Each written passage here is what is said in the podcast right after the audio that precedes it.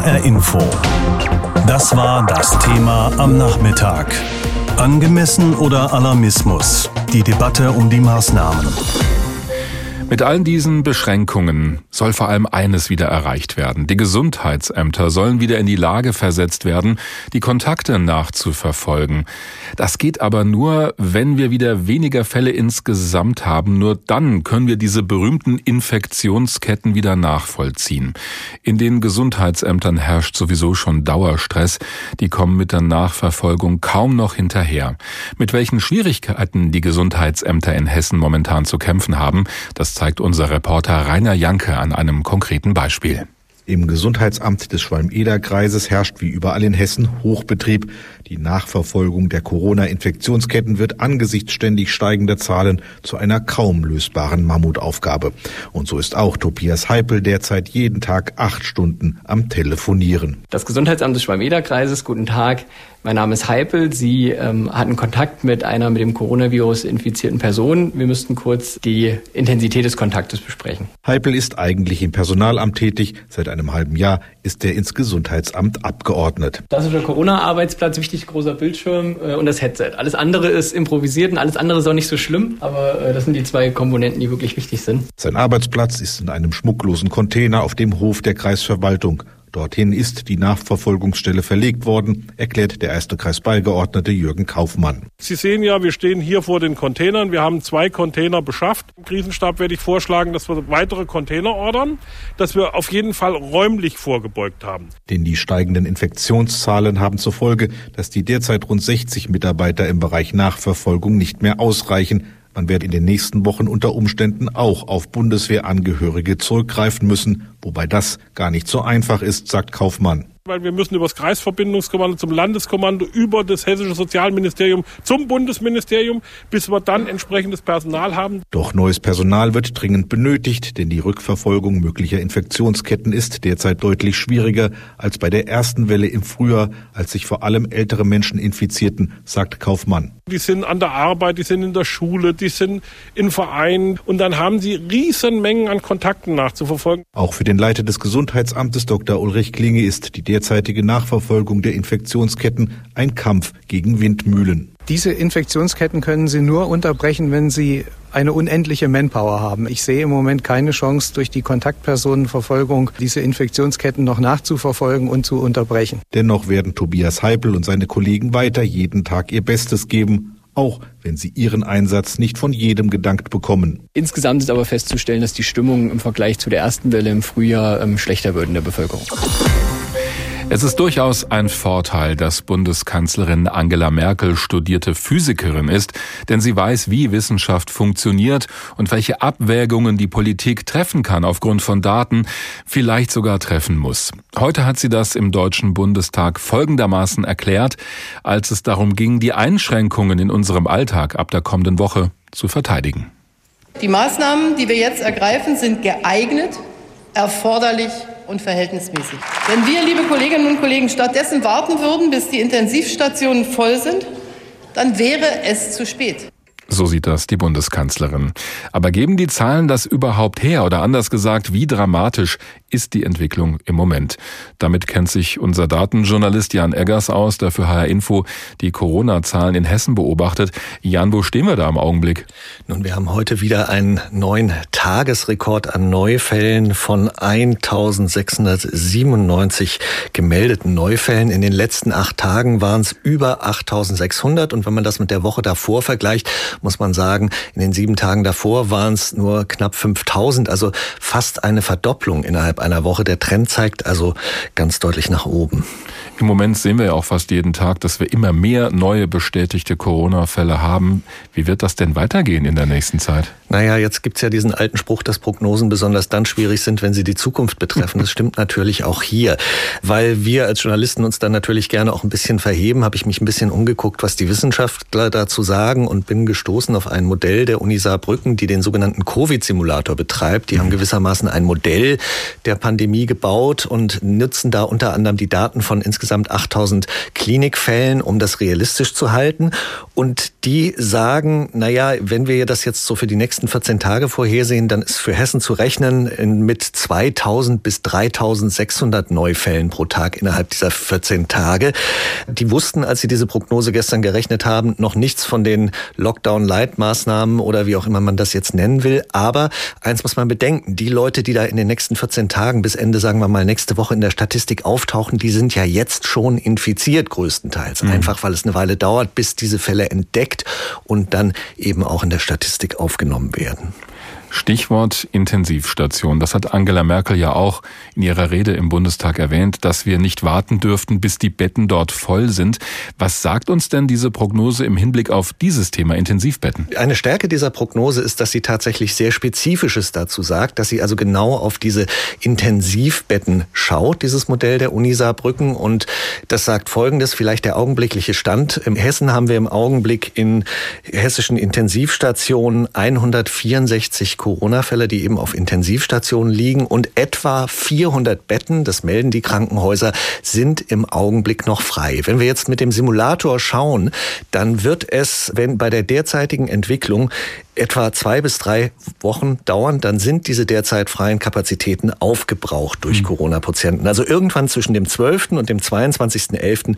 haben wir diese 400 Intensivpatienten mehr. Das heißt natürlich nicht, dass plötzlich keine Betten mehr da sind, weil die Krankenhäuser werden auch umschichten. Aber auch da muss man wieder bedenken, die, die morgen auf der Intensivstation landen, die sind jetzt schon infiziert, weil es etwa zwei bis drei Wochen braucht, bis die Krankheit so schwer wird, dass man dann eben intensivmedizinisch behandeln wird. Und daran wird auch der Teil-Lockdown Lockdown erstmal nichts ändern. Also diese Entwicklung, sagt der Simulator voraus, werden wir kriegen und die Krankenhäuser müssen entsprechend reagieren und umschichten. Aber das ist ja interessant, weil immer diese Zahlen genannt werden und manche denken, ach ja, da sind noch so viele Betten frei. Also wie schnell das dann auch durchaus eng werden könnte. Sagt denn dieses Prognosemodell auch was aus über die Wirkung dieses teilweisen Lockdowns oder Shutdowns, den wir alle ab Montag bekommen? Die Wissenschaftler haben das sehr theoretisch gerechnet. Das machen sie so, indem sie vergangene Maßnahmen versuchen einzuschätzen auf ihre Wirksamkeit hin. Und die kommen dann raus bei einem Modell, das sagt, es gibt ja immer diesen sogenannten R-Wert, der angibt, wie viel andere Menschen steckt ein Infizierter im Schnitt an. Und wenn der unter eins fällt, ist gut. Und die denken, dass man mit solchen Maßnahmen auf so einen R-Wert um 0,8 kommt. Und das sei schon mal eine gute gute Richtung. Allerdings, auch wenn die Neufälle, die Neuinfektionen dann zurückgehen, das ist das, was passiert, es wird weiter Neuinfektionen geben, aber die Zahlen gehen wieder zurück. So sehr man das unterschätzt, wie schnell es manchmal gehen kann, so sehr unterschätzt man, wie lange es dann dauert, bis wieder ein normalerer Zustand erreicht ist. Also das sagen die Wissenschaftler, die dieses Modell machen. Man soll sich darauf einstellen, ganz so schnell wird dann kein Normalzustand wieder erreicht. Muss das alles sein? Müssen wir ab Montag schon wieder damit leben, dass alles Mögliche geschlossen wird und unser Alltag vor allem besteht aus Arbeit, Wohnzimmer, Schlafzimmer und wieder Arbeit und so weiter? Viel mehr ist ja nicht drin mit diesem teilweisen Lockdown oder Shutdown oder wie immer wir das nennen mögen. Bundeskanzlerin Angela Merkel hat das heute im Deutschen Bundestag unter anderem folgendermaßen gerechtfertigt. Wir dürften nicht so lange warten, bis die Betten auf den Intensivstationen voll sind mit Covid-19-Patienten, dann sei es längst zu spät. Wie die Situation ist in den Krankenhäusern, das beschreibt unsere Hauptstadtkorrespondentin Claudia Plass. Intensivmediziner warnen davor, dass mit steigenden Corona-Infektionszahlen in den kommenden Wochen Engpässe in den Krankenhäusern entstehen könnten.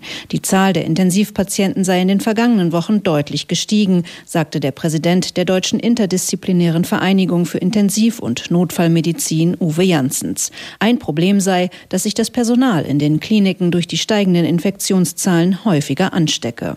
Die mit SARS-CoV-2 infizierten Mitarbeiter können somit nicht mehr an der Krankenversorgung teilnehmen und das vor dem Hintergrund des schon jahrelang bekannten erheblichen Mangels an Fachpflegepersonal an dem sich verständlicherweise in diesem Jahr wenig bis gar nichts geändert hat. Janssens forderte, dass Mindestpersonalvorgaben für Pflegekräfte ausgesetzt werden. Er bemängelte zudem, dass von der Politik aktuell keine Maßnahmen getroffen würden, um den Regelbetrieb in den Krankenhäusern wieder schrittweise auf einen Corona-Notfallbetrieb umzustellen. Daher wird aus Sorge vor relevante Einnahmenverlusten und Liquiditätsengpässen derzeit in den meisten Kliniken das Routineprogramm vollumfänglich weiter fortgeführt. Das hat auch Auswirkungen auf die Intensivmedizin und steigert den Druck in diesem Bereich derzeit außerordentlich. Notwendig sei unter anderem, Behandlungen zu reduzieren. Der Staat müsse hier finanziell unterstützen, um die Kliniken zu entlasten.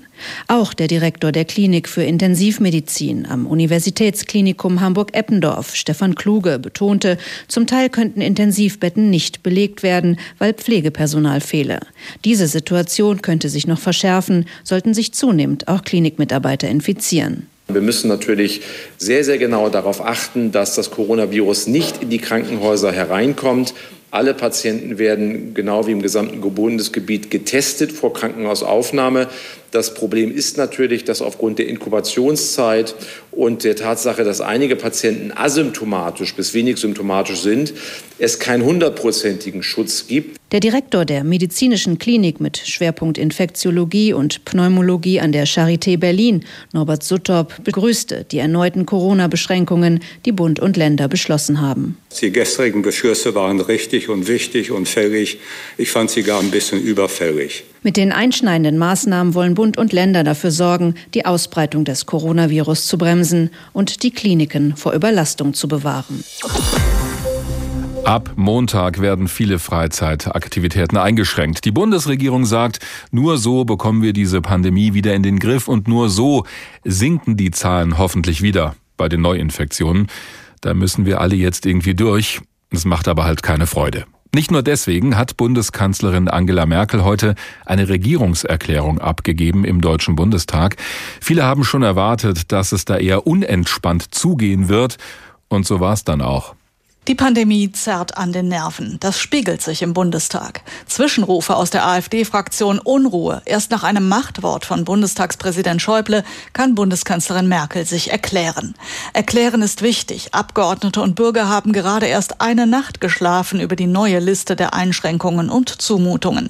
Die Maßnahmen seien geeignet, angemessen und notwendig, um das Land vor einer Gesundheitsnotlage zu bewahren, so Merkel. Es gibt insbesondere kein anderes milderes Mittel als konsequente Kontaktbeschränkungen, um das Infektionsgeschehen zu stoppen und umzukehren und damit auf ein beherrschbares Niveau zu bringen. Die Debatte, die demokratische Diskussion darüber sei notwendig, sagt sie an die Adresse derer, die mehr Parlamentsbeteiligung fordern. Aber Lügen und Desinformation würden nur dem Virus helfen. Über 16.000 Corona-Neuinfizierte heute. Der AfD-Fraktionschef Gauland nennt die täglichen Fallzahlen des Robert-Koch-Instituts ein Infektionszahlenbombardement, eine Art Kriegspropaganda, mit der nur Angst geschürt werde.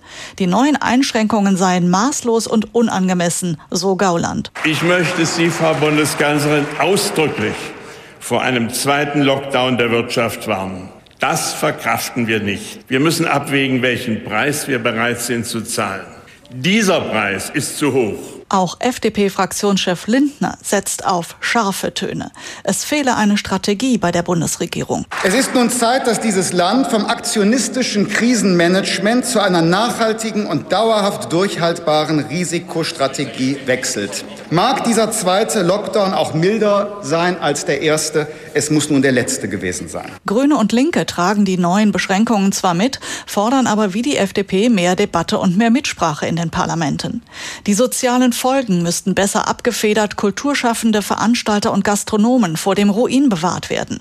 Am Nachmittag dann das Versprechen von Wirtschaftsminister Altmaier und Finanzminister Scholz, noch einmal zu klotzen, nicht zu kleckern, mit 10 Milliarden Euro im November für die betroffenen Unternehmen. Wir helfen also schnell und alle, die sich jetzt die Frage stellen, wie sie das jetzt bewältigen sollen, wohl verstehend, dass das notwendig ist für uns alle und unsere aller Gesundheit, können beruhigt zur Kenntnis nehmen, wir helfen ihnen, dass sie das auch durchstehen können. Trotzdem in der Wirtschaft überwiegt bislang Skepsis. Der Bundesverband der Arbeitgeber bewertet die Einschränkungen als zu weitgehend. Der Bundesverband der deutschen Industrie rechnet damit, dass die Kauflaune sinkt. Mittelstandspräsident Ohofen will den Lockdown Light gerichtlich überprüfen lassen, notfalls vom Bundesverfassungsgericht. Die Nerven liegen blank. Das spürt Bundeskanzlerin Merkel nicht nur im Bundestag. Am Ende ihrer Regierungserklärung gibt es deshalb so etwas wie ein kleines Licht. Der Winter wird schwer. Vier lange, schwere Monate. Aber er wird enden. Wir haben in den vergangenen acht Monaten schon gesehen, wie wir gemeinsam lernen und uns beistehen können. Das zeichnet diese Gesellschaft aus. Diese Hilfsbereitschaft, dieser Gemeinsinn sind es, die mich zuversichtlich sein lassen. So hat sich das heute angehört im Deutschen Bundestag. Die Debatte hat Eva Ellermann zusammengefasst. Ab nächster Woche macht der Alltag noch ein bisschen weniger Spaß als ohnehin schon während so einer Pandemie. Fast alle Freizeitaktivitäten werden verboten. Restaurants werden geschlossen, Museen, Theater, Fitnessstudios, und so weiter. So haben Bund und Länder das beschlossen gestern. Das gilt also ab Montag und soll den ganzen November über andauern. Heute ist darüber im Deutschen Bundestag debattiert worden, denn es gibt auch viel Unverständnis, zumal die Politik so etwas eigentlich verhindern wollte. FDP-Chef Christian Lindner hat der Regierung zum Beispiel vorgeworfen, sie habe sich nicht vorbereitet auf so eine Situation. Viele Betriebe hingegen haben in Hygienekonzepte investiert. Viele Menschen haben sich sorgsam auf den Herbst vorbereitet. Diese Menschen zahlen jetzt den Preis dafür, dass der Staat es nicht genauso getan hat. Viele Schließungen sind deshalb für den Gesundheitsschutz nicht nur unnötig, sie sind gegenüber den Menschen unfair. Soweit Christian Lindner heute im Deutschen Bundestag. Da merken wir schon, wie kontrovers diese Diskussion gewesen ist. Das verfolgt auch Alina Büchs. Sie ist Professorin für Medizinethik an der Technischen Universität in München, außerdem Vorsitzende des Deutschen Ethikrates. Wir haben vor der Sendung mit miteinander gesprochen. Frau Professor Büchs, Christian Lindner sagt ja sinngemäß, diese Beschränkungen und Verbote treffen im Prinzip die Falschen, nämlich diejenigen, die sich an alles halten. Hat er da recht? Also ich kann sehr gut verstehen, dass man diese Beschränkung jetzt wirklich schwierig findet. Das sehe ich ganz genauso. Ich glaube aber, da muss man in der Bewertung dann auch einfach ehrlich bleiben. Das haben wir alle miteinander nicht hinbekommen. Hm. Es hat ja wirklich wochenlang sozusagen die Appelle an die Eigenverantwortung gegeben, die Gebote, und das hat nicht funktioniert. Und es ist sehr schwierig jetzt zu sagen, Schuld war nun die eine Gruppe oder Schuld war die andere Gruppe. Das waren wir alle kollektiv und deswegen zahlen wir jetzt auch letztlich alle kollektiv den Preis. Aber das finde ich auch ein Stück weit problematisch, denn gerade Restaurants, Theater, Kinos oder auch Sportvereine von mir aus haben sich ja peinlichst genau an die Vorgaben gehalten. Warum sollen die jetzt damit in die Haftung genommen werden? Ist das denn noch verhältnismäßig? Also ich würde dem nicht ganz so zustimmen, weil ich glaube, wenn man ehrlich ist, wir leben ja nur auch alle in der Realität, dann hat man natürlich gesehen, dass das sehr unterschiedlich war mhm. mit dem Befolgen. Also ich persönlich habe vielfach auch Restaurantbesuche gehabt, wo man mich nicht nach meinen Daten gefragt hat und wo keine Masken getragen wurden. Also man hat schon natürlich auch gesehen, dass es wie immer diejenigen gab, die das ganz toll gemacht haben, tolle Konzepte hatten, aber eben auch anderes. Also das ist das eine. Und das andere ist, das ist ganz, ganz schwierig, wenn man so jetzt sagt, diese eine Gruppe wird jetzt ganz besonders unfair behandelt. Nochmal, das ist knackehart. Aber wenn man jetzt zurückschaut, kann man natürlich auch wiederum sagen, ich tue das ungern, aber ich erinnere nur daran, dass die Restaurants aufmachen durften ab Mai und in vielen Bundesländern zum Beispiel Kinder erst ab September überhaupt wieder irgendwie eine geregelte Schulbesuchsmöglichkeit hatten. Also das ist immer ganz schwierig zu sagen, die einen zahlen jetzt, die einen zahlen. Wir zahlen alle mhm. über die Zeit. Und ich glaube, da jetzt die Gastronomie so herauszuholen und zu sagen, ihr seid nun diejenigen, die irgendwie alles ausbaden müssen, das ist eine falsche Darstellung. Der Deutsche Ethikrat hat schon im März, als es zum ersten Mal viele Einschränkungen gegeben hat im Alltag, kritisiert, dass es an so einer Diskussion fehlt über die psychischen Auswirkungen dieser Corona-Regeln auf die Menschen. Ist das jetzt anders oder haben wir das immer noch nicht? Wir haben ja damals deutlich gesagt, die harten Maßnahmen sind ethisch gerechtfertigt und auch verhältnismäßig, aber sie haben schwere Nebenfolgen. Und das ist jetzt wieder genauso. Die jetzigen Maßnahmen sind nicht so drastisch wie im Frühjahr, aber sie sind drastisch und sie haben schwere Folgen für ganz viele. Und wir haben damals schon gesagt, das darf man nicht aus den Augen verlieren. Und wenn ich das beobachte, dann sehe ich schon, dass es, und das ist auch wirklich richtig so, da auch wirtschaftliche und schnelle Unterstützung geben muss für bestimmte Branchen, die besonders betroffen sind. Was aus meiner Sicht tatsächlich noch unterbelichtet ist, sind die psychischen und vor allem auch die sozialen Effekte. Auch da hat man dazugelernt, also insbesondere im Gesundheitswesen, diese ganz drakonische Isolation in Pflegeheimen, das Leerräumen der Kapazitäten in den Krankenhäusern, das passiert nicht und das ist auch sehr richtig so. Aber was das alles psychisch mit uns allen und auch mit bestimmten besonders betroffenen Gruppen macht. Da müssen wir, glaube ich, noch genauer hinschauen und auch mehr tun. Unter anderem die Bundesvereinigung der Kassenärzte hat ja einen Vorschlag gemacht oder die haben eine Forderung aufgestellt, besser gesagt, im Kampf gegen Corona. Die sagen, wir sollten die Risikogruppen besser schützen und wir sollten uns weniger darauf konzentrieren, diese Infektionsketten nachzuverfolgen. Das funktioniert ja ohnehin kaum noch. Also da würde sich der Fokus ein bisschen verschieben und man müsste nicht so viel einschränken. Ist es Ihrer Meinung nach Zeit für so einen Strategiewechsel? Also da hatten Sie jetzt einen schönen Versprecher. Sie haben nämlich erst gesagt, einen Vorschlag gemacht und dann eine Forderung. Da ist kein Sie haben es gemerkt. Drin. Das sind interessante Gedanken, mhm. keine Frage. In meiner Wahrnehmung sind die an der Realität vorbei, weil wir jetzt einfach gegensteuern müssen. Ansonsten haben wir eine Überlastung des Gesundheitssystems. Was den Schutz der Risikogruppen anbelangt, ist das nicht wirklich praktikabel und würde ich mich freuen, wenn da ein Vorschlag wäre.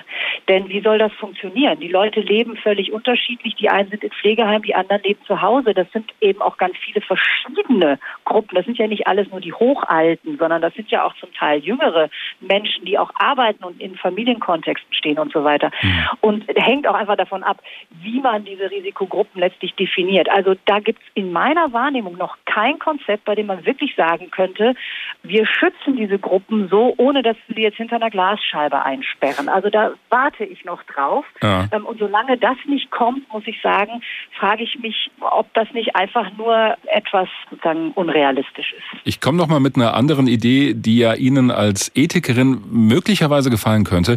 Denn der Bundesregierung wird immer vorgeworfen, dass sie nur auf ein paar ausgewählte Experten höre, beim Robert Koch Institut zum Beispiel.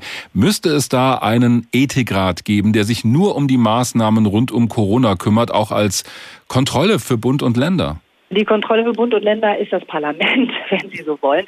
Ich kann nicht beurteilen, wen die Bundesregierung alles in Beratung mit einbezieht. Aber was man so mitkriegt, ist es ein sehr, sehr breiter Kreis. Sind Sie denn gefragt worden? Ich meine, Sie sind Vorsitzende des Ethikrates. Ich habe auch schon bei Beratungen mitgemacht. Wir haben ja auch einiges ähm, zur Corona-Pandemie schon veröffentlicht. Wir sind jetzt gerade auch wieder als Ethikrat beteiligt und haben sozusagen Expertise geschickt in eine gemeinsame Arbeitsgruppe, wo es um die Impfpriorisierung geht. Mhm. Also da sind, glaube ich, viele, viele verschiedene Akteure beteiligt. Man hat ja nun schon einiges an Gremien. HR Info. Das war das Thema am Nachmittag. Angemessen oder Alarmismus? Die Debatte um die Maßnahmen. Die läuft seit gestern massiv. Heute Nachmittag hat die hessische Landesregierung nochmal im Detail erklärt, wie sie sich die Umsetzung der Corona-Maßnahmen vorstellt, die gestern in Berlin äh, vorgestellt wurden und beschlossen wurden. Aydoğan Makasce hat für uns zugehört. Ich habe ihn gefragt, ob Wiesbaden irgendetwas anders macht als das, was gestern in Berlin beschlossen wurde. Die Beschlüsse von der Bundesebene sind in Verordnungen auf Landesebene gegossen worden.